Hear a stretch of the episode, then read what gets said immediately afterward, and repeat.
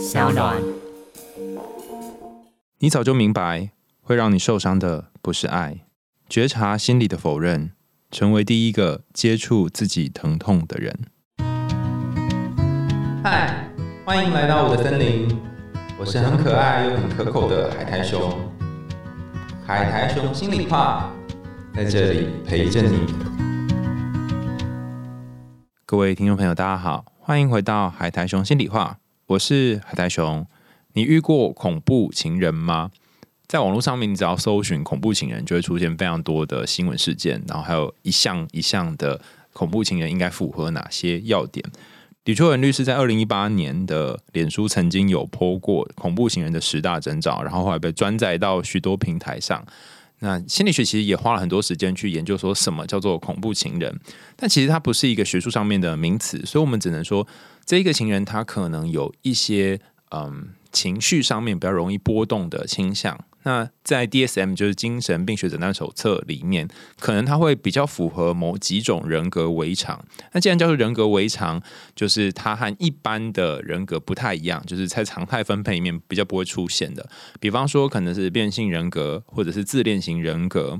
类似的这种可能会呃伤害到自己或伤害不到身边的人的一些人格特质，那既然叫做围场，可能有些时候是需要医疗的介入或者是其他专业人士的协助。可是如果真的把它归结起来，恐怖情人大概有几种要素哦，就是我收集了各式各样在谈。各种人格围常，还有呃这些网络上面的资讯，其实我觉得归纳大概就是这三点，所以你可以看看你身边的爱人，或者是你曾经的爱人，他是不是符合下面三个常见的恐怖情人要素。第一个是控制欲望强，可能他会跟踪你，甚至会偷看你的讯息。那我还有看过以前冰棒还没倒的时候，大家知道 Zenny 嘛，就是一个 A P P，它是可以定位的，它会要求跟他的。伴侣在一起的时候，就是他，如果你要跟他在一起，你就要装这个 A P P，然后他可以看到你的定位在哪边，然后甚至是那 A P P 上面会出现。会出现你的手机还剩下多少电，所以你也不可以骗他说我的手机没电了这样，所以是一个蛮神奇的 追踪 A P P。那有一些会用什么保姆程式，就是妈妈呃在自己小孩的手表上面装那种追踪的程式，怕小孩不见嘛。可能小孩带一个手表，然后就知道说哦这个手表现在移动到哪里这样，你就可以看到看他的手机地图上面有一个点在那边移动。看起来像很可怕嘛，对不对？但用的好的话，其实是很浓情蜜意的，因为你就不需要去跟对方沟通说你现在在哪里，然后老老半天找不到，其实你就可以大约的知道说对方的位置在什么地方，所以其实蛮不错的。可是又用的不好的话，很容易会变成那种他突然就出现，或是突然在你家楼下这种，然后你就觉得非常可怕。我年轻的时候曾经遇过一个朋友，那时候他也不算是我的情人，但是就是我们两个人有一段时间非常的要好。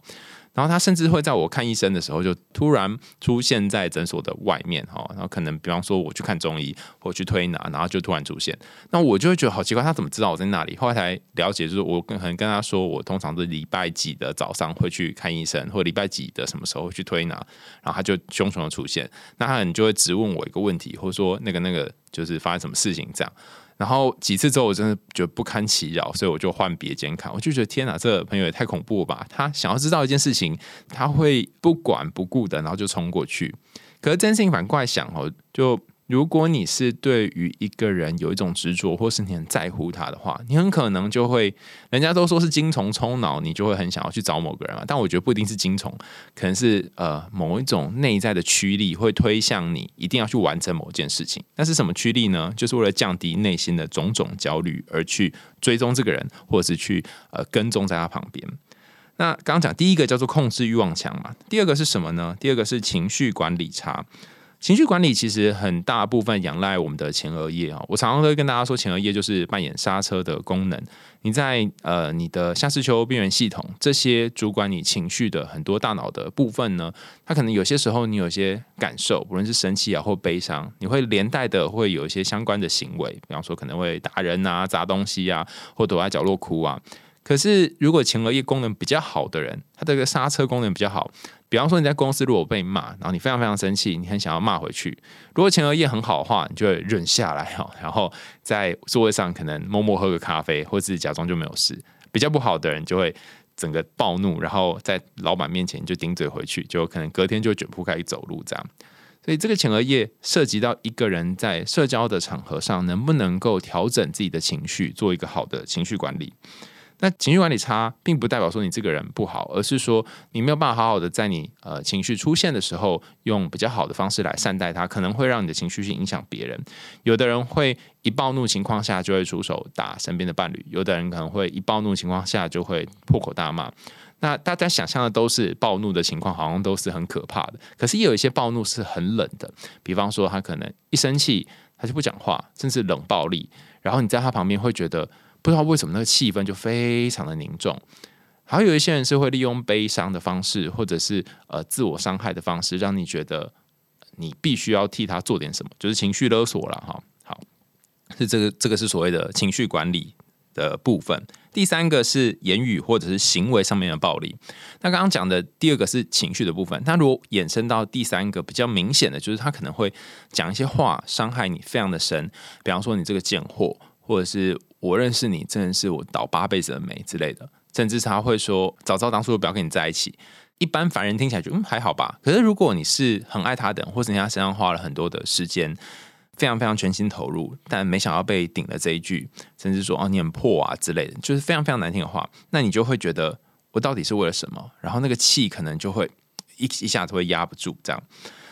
刚讲是语言上面的暴力，但也有可能会有行为上，比方说他会虐待猫狗。我曾经遇过有个朋友，他是跟他伴侣在一起的时候，他伴侣是会把他家的鸟，就是因为鸟很小只嘛，哈，他就是好像是文鸟吧，哈，把它抓在手里面，然后直接把它丢到沙发这样。那有的人可能会觉得说：“天哪，怎么会做出这种事？”哈，但一开始他跟对方在一起的时候，其实不晓得，因为两个人不可能说：“哎，你来我家看鸟，哈，然后看一看，就是也也不太可能展展现出这一面。”所以很多人都会说：“那我怎么知道我会不会遇到一个恐怖情人，或是？”我们有机会可以不要遇到恐怖情人，呃，我觉得有点难哦。就是恐怖情人他之所以会在社会上或者是我们的环境里面可以走跳，一定有他的生存优势哈。什么是生存优势呢？也就是说，他一定有一些方法可以让他可以活下来。例如，他一开始可能一些有一些吸引你的地方，比方说自恋型人格可能会让你觉得哇，他讲话好幽默风趣哦，然后他旁边的人都会围绕着他，然后他各方面都有很多才华、才能之类的，所以你就会黏过去。甚至他一开始也会让你觉得，在他旁边，你好像整个人自信也提升了。但久了之后，他可能会透过贬低你的方式，甚至像我们之前可能跟他谈过煤气灯效应，然后操弄你的心情，让你觉得哈，我好像在他旁边是一文不值的。所以一开始不一定会让你感觉到你是一个很烂的人，但长期下来就会进入哈，我好像是一个没有用的人，或是你会被贬低到比地毯还要低。好，所以既然这些人他一开始展现出来样子，并不一定那么容易被辨识，那该怎么办呢？我先前有很长一段时间在研究感情，所以我就问我们的老板，问他说：“哎，老师老师，那这种情况该怎么办？”哈，那个时候的老师给我的答案是说，他通常他会建议哈，因为他有一个非常非常可爱的小侄女，他会建议说，他侄女如果交一个男朋友啊，新的男朋友的话，他会问他侄女说：“你们吵过架了没？”那如果吵过架了的话呢，他就会带他去吃比较高级的餐厅。如果没有吵过架，表示还没有经历任何风雨，他就会说：“那我们去路边吃卤肉饭。”然后我问老师说：“为什么这么大的差别？” 老师就说：“因为毕竟是请子女吃饭嘛，所以总不可能叫叫他们出钱啊。就年轻人也没有什么，也没有这么多经济的能力，而且自己是长辈，不请也很怪啊。哈，那请了要又要想说这个请 C B 值高不高哈？所以他会评估说这这一对有没有经过一些风雨。”那老师就用这个例子来跟我说，其实你可以衡量你跟这个情人认识相处了一段时间以后，他是不是在一个他是不是在情绪不好的时候，或者跟你吵架的时候，会出现比预期更。激烈的行为，比方说，可能服务生打翻了桌上面的饮料，然后他可能就会起来拍桌子，然后说：“你怎么可以这样子？”之类的。那或者是他只是呃，他撞到了路人，那路人跟他说道歉，但他整个人就是在开车的时候还是非常非常愤怒等等。哈，你可以透过这些很小很小的讯息，知道说他在遇到他的目标或是他的生活有挫折的时候，他会怎么回应。好，但是随着年纪哦 慢慢长大，然后后来来念智商所，就又问了我的现在指导教授，就问他说：“哎，老师，那恐怖情人如果我们遇到了该怎么办？”那这个老师就我觉得念智商跟念心理的老师有很大的差别哈。心理的老师就会想知道说：“哦，我们有没有经过一些特殊的阶段？因为感情可能会遇到一些需要考验磨合的时期，然后我们把那个 factor 那个因素可能排除掉之后，我们就知道哦，留下来的或许是比较稳定的。但念智商的老师会呃从你自己的身上出发，他当然一开始就问说你们问这个问题。”然后后来又说，就我们讨论一阵子之后，老师又说，嗯，如果有一个人他遇到了恐怖情人，我们可以回过头来想想，那为什么他会喜欢上恐怖情人呢？或是什么样的人会被恐怖情人喜欢上呢？那我听了这句话之后，就跟刚刚一样，就倒抽了一口气，就对耶，我们都在看恐怖情人，好像把呃矛头都指责到另外一个人身上，却没有回过头来看看那一个看似是受害者的人。他心里怎么了？不是说先要责怪受害者，而是说我们来看看这两个人他们互动当中各自是不是勾动了一些东西，然后这些东西是如何影响他们的相处。那今天要跟大家分享的这个信箱呢，是有一位叫做兔子的伙伴 Rabbit 写来的。那他写的这故事也是非常惊世骇俗哦，感觉就是会出现在新闻版面上。那我非常感谢他能够投稿这个信箱。如果大家对于类似的情况有在意或担心的话，我们先前有一集是请简大伟心理师来跟大家分享跟骚法的内容。那其实它里面很多都已经跟跟骚法有关，那它本身就是这封信件的这个。事主哈，兔子他也开始进入了这个司法相关的程序。那如果你有这类似的困扰的话，我非常建议大家可以去听我们之前的那一集有关跟骚法的内容，寻求一些真正的法律上的协助，不要一个人去面对。但我觉得除了法律上的部分之外，也有很多是他心里面的结。那我想要在今天这个节目呢，跟大家分享兔子的故事，然后然后我们可以一起来看看到底兔子怎么了，还有跟他在一起的这个前任情人发生了什么事。大家可以找一个舒服的地方，然后 因为我们要听一个压力蛮大的故事哈，所以你就可以泡杯咖啡或泡杯茶哈。啊，倘若你现在要去泡茶的话，你可以先按暂停，然后我们来听兔子的故事喽。海苔兄你好，事情是这样的，在过年前，我的个资、工作室照片与家中的宠物被公开在 PTT，是我已经分手两年多的前任恶意抹黑造谣。说我对他强行交媾、虐待动物以及欠他钱。他同时指控许多莫须有的罪名，以至于我被肉搜、网络霸凌。但这一切都并非事实。他与他现在现任伴侣呢，已经骚扰我将近八个月。在我回台湾之后的三个月，这些骚扰、指控，还有各式各样要钱的情形更加严重。我明白他对于我们没有办法复合这件事情，有非常多的情绪。尤其在我有新对象之后，他更是无法接受。一开始他会恶意谩骂，我总是想着啊，以和为贵啦，哈，甚至会念经回向给他。没想到却引来更大的风波。我理解两个人在感情当中，很多时候是你情我愿的发展。当初自以为是的那些付出，比方说买礼物啊、请客，现在全变成他指控我欠他钱的这些言辞。甚至当初他热烈追求的行为，也被扭曲成是我强迫他、勒索他。我真的不知道为何一个人会有这么大的变化。交往期间，对方是一个很体贴、很细腻的伴侣，甚至我们分手之后还维持了超过半年的友谊关系。而现在面对的却是很可怕的指控，似乎想要我去死一样。他制造了许多假的证据、照片，利用网络舆论来攻击我。现在我已经求助法律单位，但他对我来说真的是一个梦魇。感觉我对大众说再多，也没有人愿意相信我，因为我没有证据。但谁会对一个分手两年多的前任留下什么证据呢？我们的对话、照片早就已经删光光了。我希望海苔熊能够协助我的是，我想问：遇到这种冤屈、抹黑、造谣，我的自我，我可以怎么样调试呢？当社会舆论哗然攻击。我要如何能够保护自己？我这是遇到恐怖情人吗？或者是他的行为已经超越了恐怖，已经进入了地狱情人呢？这个是来自于兔子的信件。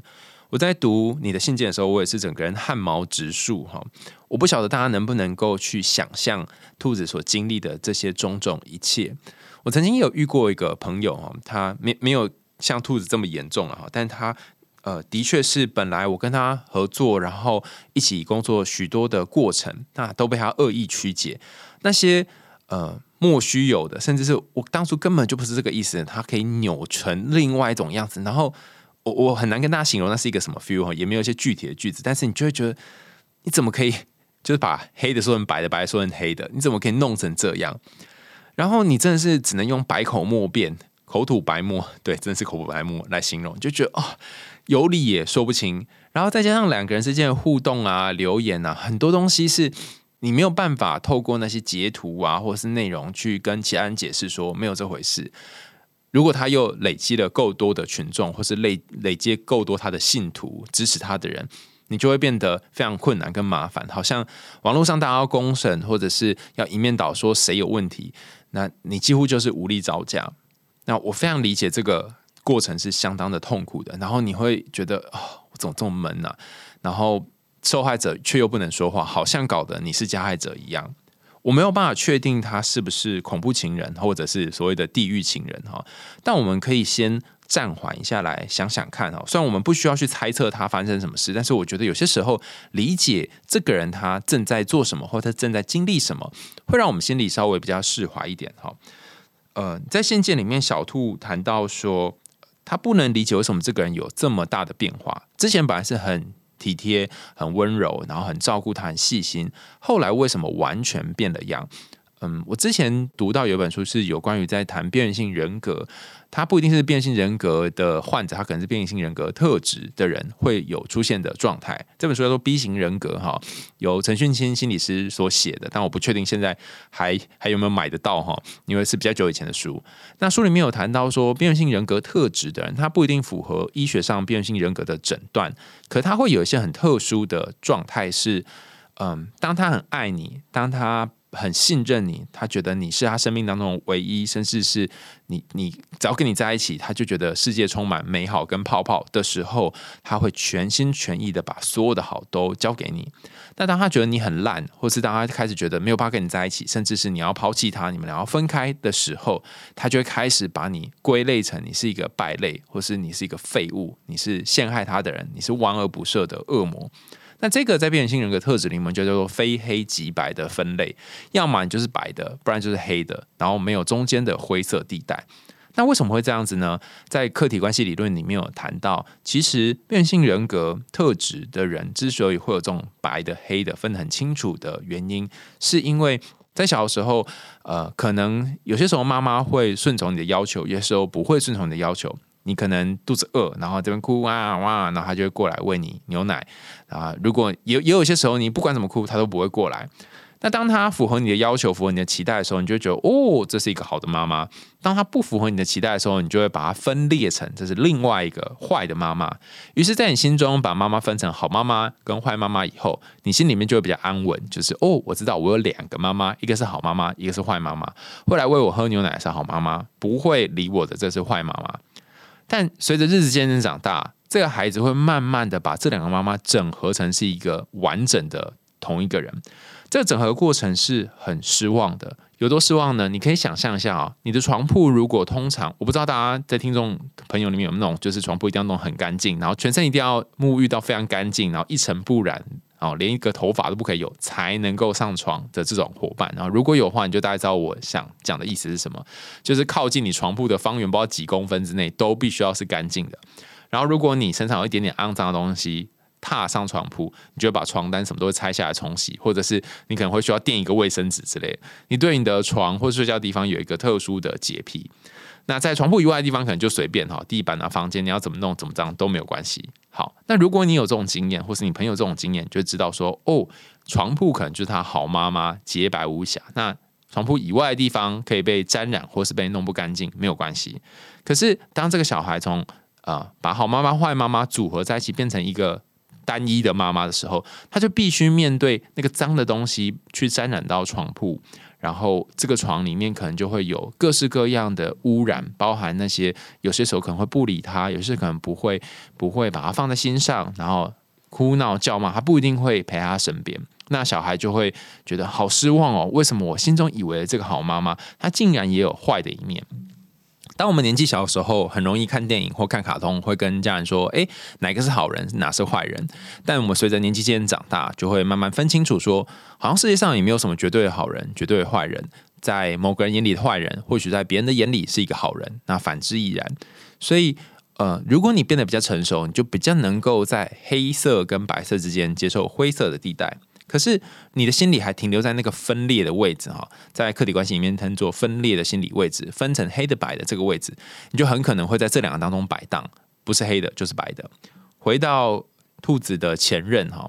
在兔子前任跟兔子相处关系当中。本来兔子跟前任在一起的那段时间，其实是就是啊，可能前任把它当成是白的，但分开以后，他又立刻掉入黑色的地狱，或者说可能没有那么快哈，应该是他就是应该是兔子他交了新的对象，然后兔子的前任也有新的对象之后，他们彼此开始知道说哦，好像没有办法在一起了，连朋友也当不成了，然后他就把兔子推入这个地狱。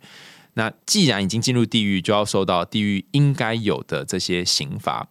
我跟大家分享一个概念哦，可能大家比较理解这是长什么样子。我小时候呃常常会，因为我跟大家说很喜欢玩模型嘛，我常常会把一个模型玩具呢买两份。比方说有一段时间很喜欢超时空要塞，然后里面有一有有一架机器叫做巴尔基里哈，就是主角超时空赛七的主角开的这个飞机哈，那是红色的一台飞机。我印象很深刻，我那时候好像买了两只吧哈，两架巴尔基里这个飞机，然后其中一只呢，我就是通通都没有拆。把它弄得非常的精美，就是放在盒子里面，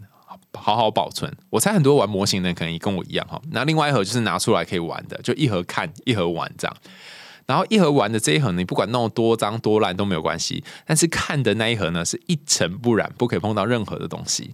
好，但有一天呢，我我的朋友就来我家哈，他不小心把那一盒。被我放在架子上面，没有拆封的巴尔基里呢，弄到地上，然后整个勃然大怒。然后我也不知道为什么会有这么大的愤怒。后来我才了解说，哦，对我来讲，这两架机体它应该是受到不同的待遇的。那如果你是呃平常就被可以被拆开来玩的话，那你不管怎么蹂躏都没有关系。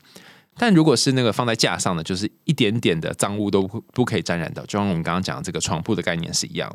所以回到呃，兔子跟他前任的关系，或许前任在他在兔子堕入地狱之后呢，就把他当成那个可以被随便蹂躏的对象。那并不是说兔子本人值得被这样蹂躏，而是可能在他前任心里面是这样想的。那为什么他需要做这件事呢？是为了报复心里面，就像兔子所说的那个得不到的痛苦跟难受的感觉。好，所以这里就要进入一个重点，就是。倘若哈，倘若对方真是恐怖情人，或是不要说恐怖情人啊，倘若对方真的做出一些报复的行为，他到底是在报复什么呢？如果报复后面有一堆柴火在燃烧，是什么推动报复呢？我后来发现一件事哈，所有的报复都一定有一个能量，那这个能量往往是过去所受的伤。简单来说，就是往往是过去所受的伤，意思是说。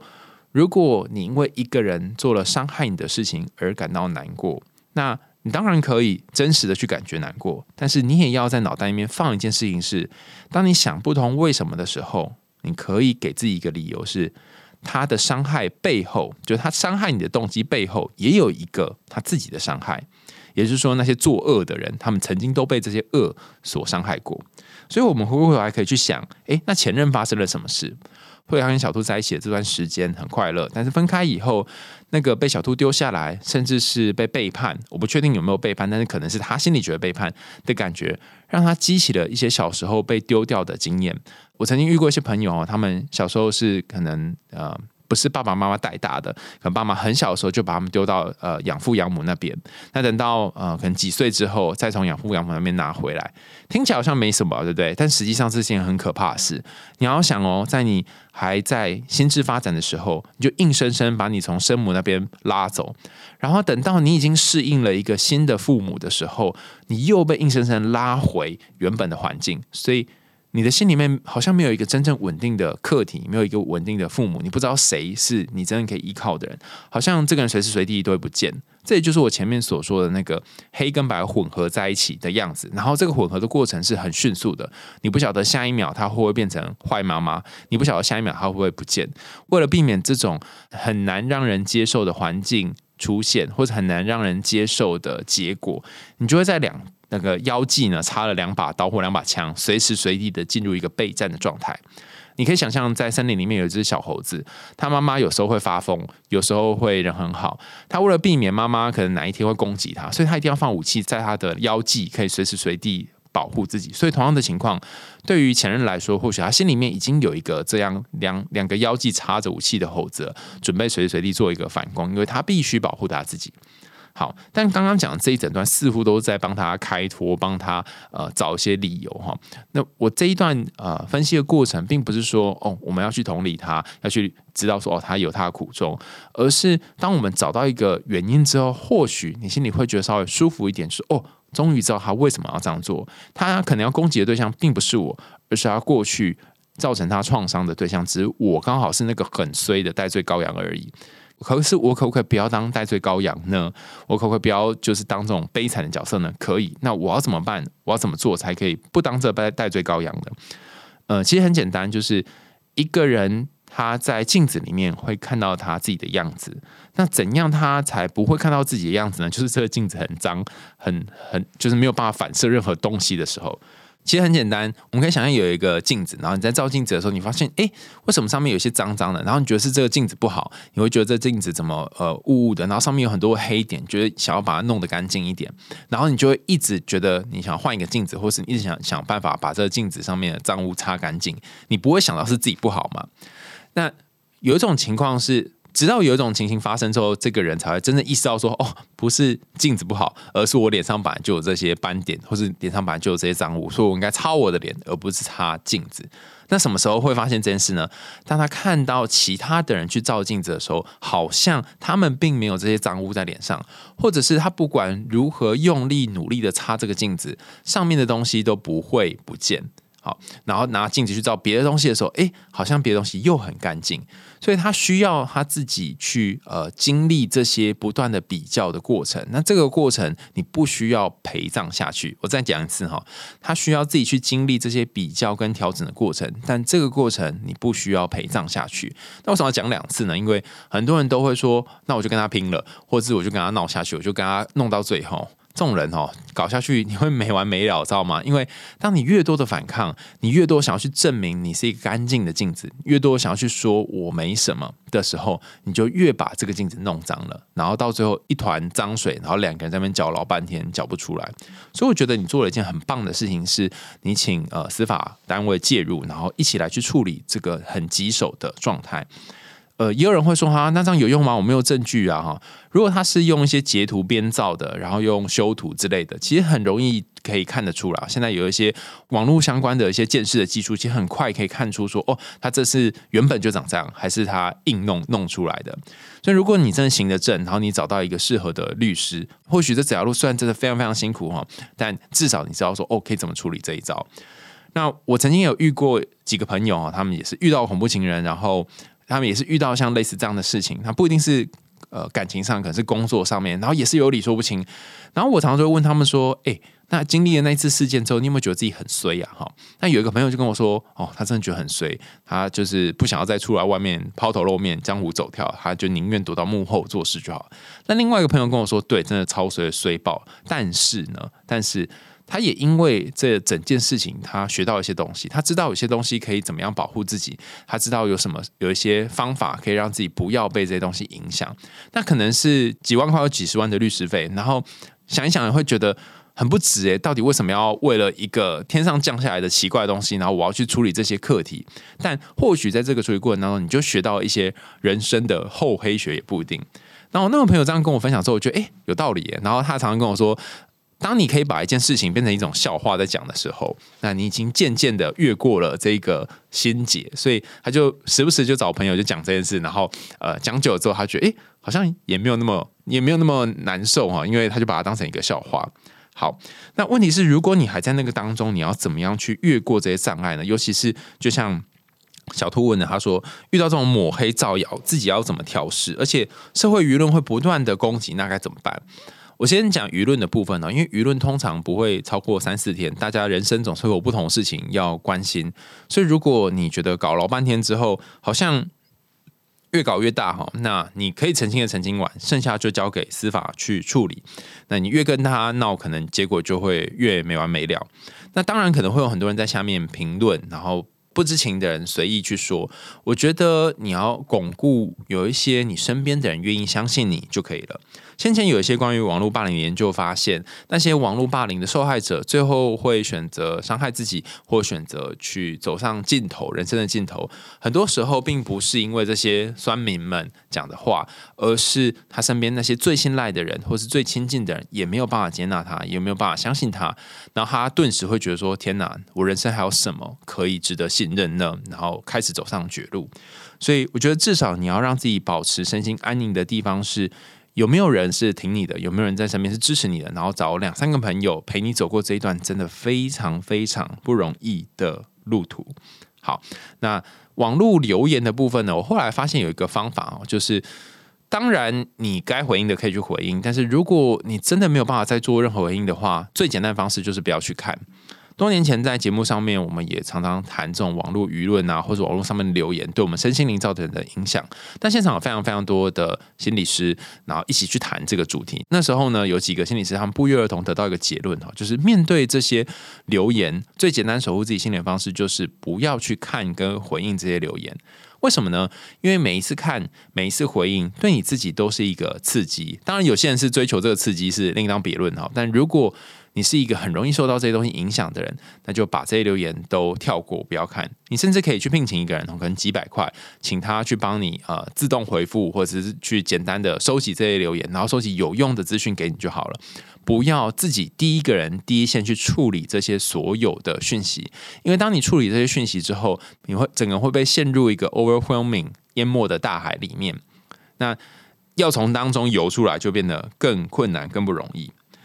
有一些方法哈，可以协助大家在跟这个人交往之前，就有一点小的 hint，了解说哦，他有没有可能是所谓的恐怖情人？先前有一集呢，我们在讲杰克与魔豆的时候，我们邀请到我的好朋友哈，心理师吴东燕，他跟我们分享这个故事。那吴东燕他在网络上面创立创立了一个粉丝团，叫做创伤发展与疗愈，那常常会分享很多跟创伤有关的讯息。那我把粉丝团呢的呃，我们把粉丝团网址放在下面。修弄的地方，大家可以点进去看。他曾经有分享过一则贴文啊，是有关于恐怖情人的。然后在个这个贴文当中，他做了非常多的可爱的图片。那其中一张是恐怖情人最容易讲的几个谎言，所以今天要跟大家揭开恐怖情人可能会讲出哪些谎言。第一个类型的谎言叫做下一次，比方说不会再有下一次了，再给我一次机会，再相信我，这是最后一次了，我发誓一定会改。哈，听起来很瞎嘛？怎么会有人相信这件事呢？那你是旁观者，你会觉得，哎，这到底谁会相信？但如果你是当事人的话，你跟他有些关系，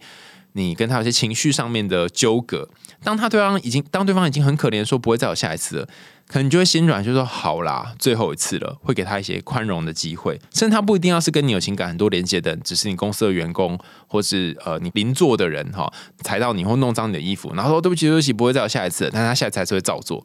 所以人会有一些比较善良的部分，就慢慢的会会可能会一次两次去接受对方亲门踏户的事情。但如果你已经发现这个人常常做这件事，他不止下一次、下两次、下三次都如此的话，那你要适时的踩好你的界限，因为这里就是一个小的警铃。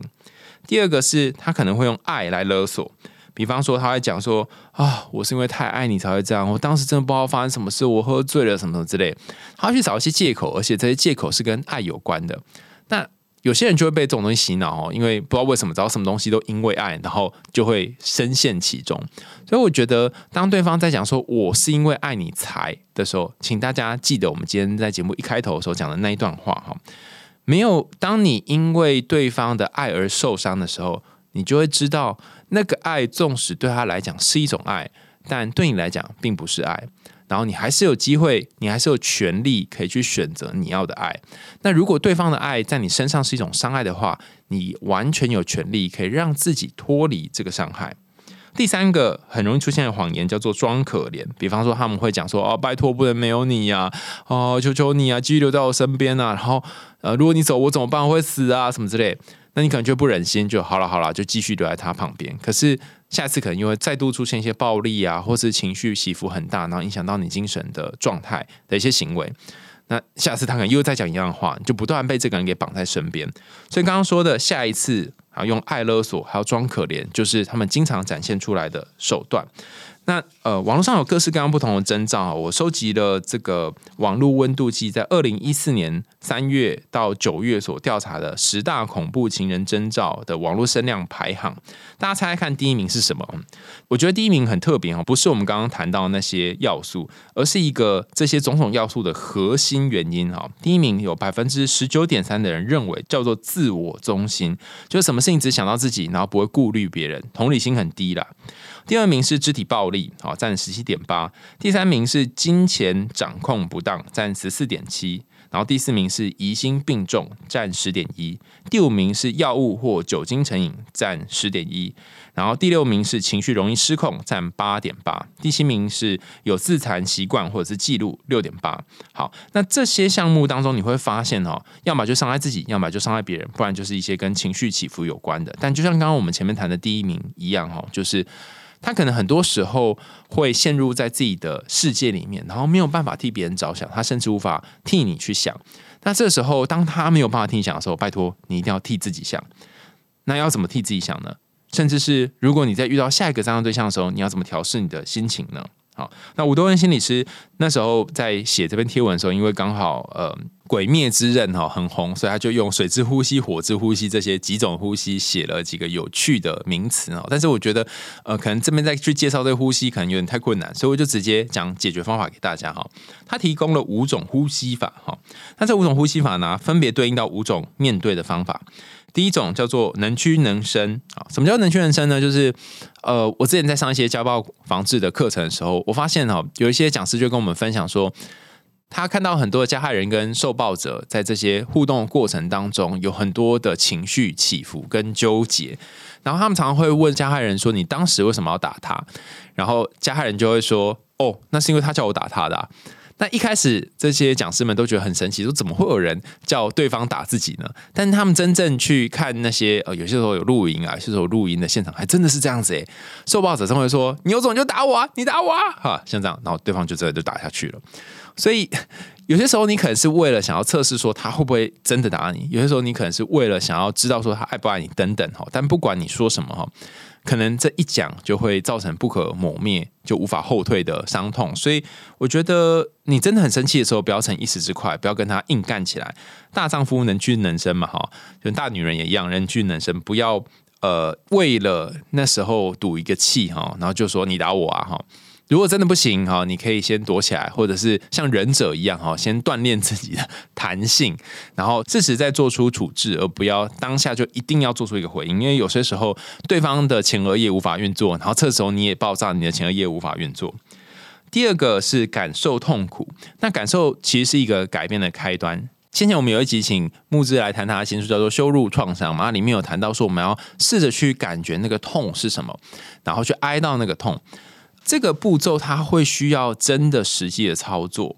也就是说，我们用讲是没有用，它真的是你要停下去，觉得说，哦，我真的好痛。哦，我真的超级受伤的，然后去感觉那个受伤在心里面蔓延开来，就说哈，我活得好好的，每天就可以分心，为什么要让自己感觉自己受伤呢？诶，这一点非常重要哦，因为你如果没有感觉自己受伤的话，你很可能就会持续在这伤口当中，然后觉得说好啦，就这样子饮鸩止渴，继续过接下来的日子。当你可以感受自己受伤的此时此刻，你也会发现。原来对方影响自己的生活这么大，所以感受伤口是很重要的。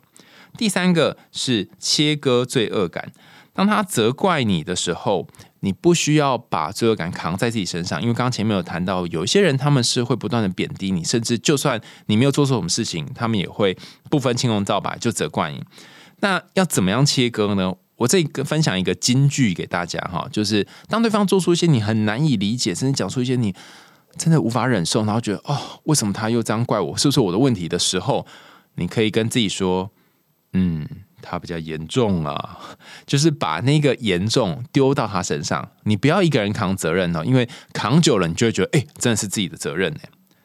第四个方法叫做不要把注意力放在身上，看看外面的风景。许多家暴受暴者常会经历一个嗯很难跳脱的牢笼，是对方会把你的社交圈都打断，然后你没有办法跟其他人取得联系，甚至是久了之后，你就会被洗脑成哦，好像只有他对我最好，好像只有他爱我。那因为你的人生的，因为你的生活圈还有你的人生目标都聚焦在他身上，所以你会变得很痛苦，就是。如果没有他，你就会觉得你自己好像没有办法活下去，包含经济上面的生活，或是你的实际上的社交圈。所以我会建议，除了他之外，多拓展其他人际关系，然后有别的朋友，甚至是呃，就算是去做治疗、找智商师也没有关系，至少你有多一个支持的圈子。那如果你真的有实际被呃暴力伤害的状况的话，你也可以寻求家访中心，还有社工的协助，这些协助都有可能让你在拓展一些你可以伸手抓到的资源。当你在一个茫茫大海里面，这个大海让你很痛苦，可是你就只有这个只能载浮载沉的救生圈的时候，你是没有办法让自己从海上面找到一个可以靠岸的地方。但如果你在海上面一边载浮载沉，一边捞左边可能有一个漂浮的箱子，一边捞右边可能有漂浮的气球、保利龙之类，就算是废弃物也好，但你至少就有别的替代性的东西可以陪伴你上岸，因为。每一天，每一天在这暴力的情况下，可能只有你自己才知道说那个痛苦有多深。那如果你有一个东西可以陪你一起上来上岸的话，而不是这一个可能会伤害你的救生圈的话，那或许你就至少可以脱离这个人。好，最后一个是你要和亲友保持联系，避免被孤立。跟刚刚的注意力不一样的地方在于，刚刚注意力可能不只是呃朋友，可能还有包含工作啊、事业各方面。但亲友他是真的可以实际上支持你的人。例如说，在你难过的时候，在你呃真的心力交瘁的时候，他们可以听你讲话，他们不一定不能帮你处理，但是他可以陪在你身边。当你要跑法院的时候，要弄这些琐事，就像我们刚刚前面讲的，有一个小编或者有一个谁可以协助你当第一线处理的人，然后你的心理压力就会小一点。我觉得人生难免经历各种风浪，但比起风浪更可怕的是，如果你一个人要面对这些风浪，那你就会觉得自己快撑不下去了。有两个人、三个人一起面对，就会觉得啊，至少还好一点。最后想跟大家分享，在节目一开始跟大家谈到的，呃，后来我在念智上的这些老师说的，诶，如果你遇到恐怖情人，那你怎么了？好，那这个你怎么了？意思是说，当你把这些风波都度过之后，或者是你发现自己好多次都跟恐怖情人在一起交往，你就会觉得哈，为什么会这样的时候，你可以静下心来想一想。在你的身上有没有一些吸渣体质，或是吸恐怖情人的特质？就他们总是会找到你，然后你特别对他们胃口，你就是他们的菜。比方说，你可能有圣母情节，就是你会照顾这个人。你看到这个人他过得很糟，或者是嗯总是酗酒，然后很或或者是呃整个人很软烂的时候，你就没有办法，你就想要拯救他，后面的圣光就会直接啵啵啵的出现。那还有可能，还有一种可能是，呃，你并不是圣母情节，但是你是无法忍受别人受苦的人，你会把自己的受苦放在最后面，然后让别人的受苦在最前面，所以你会把别人的苦呢放得很大很大很大很大，然后因为你无法忍受别人的苦嘛，所以你会先去处理别人的苦。那这时候你会很少花时间关注你自己内心发生什么事。第三种可能是。你可能也不是圣母，你也不是把别人的苦放在最前面，你就是单纯的有一种很神奇的倾向，是你会麻痹自己所有的感觉。刚刚前面有说，你要感受到感觉，才有可能去面对这些所有的辛苦。所以，如果你一向都是把自己所有感觉都压抑在最底层，然后以处理事情或者是度日子在过生活的人，那你可能要停下来感觉一下，当你不去。每一天用机器人方式来过活的时候，你有没有可能可以更感受到你的身体，更感受到你的人生的样态？然后这个感受有没有可能让你去到不一样的地方？你可以继续走以前一样的路，你可以继续过像过往一样的生活，可是。呃，你的人生可能已经来到一个交叉点，就像我想跟小兔说，这个人出现真的是很衰，或者是这个人他要回来找你，真的是啊，到底是怎么回事？为什么会是我？哈，你一定有很多很多这种抱怨，很多的不解，哈，但他刚好会是一个人生的交叉点，越过了这个交叉点，越过了这个山头，你就有机会成为不一样的人，甚至是下次面临类似的状况的时候，你可能就会有更多的能量、更多的经验去面对这些种种狗屁倒灶的事情。又来到节目尾声啦，感谢大家收听。今天听完这个恐怖情人的谎言，还有它很容易出现的一些特征，以及要怎么应对的五个方法之后，大家有什么想法呢？欢迎大家去追踪创伤发展与疗愈的粉砖，然后大家也可以呃在我们的节目下方留言说说你今天听完节目的想法跟感觉。你也可以透过 Sound 这个平台赞助我们家猫咪布瓦的罐头哦。想听更多有趣的童话故事和心理学知识吗？我们海苔熊心里话，下次见喽，拜拜。Bye.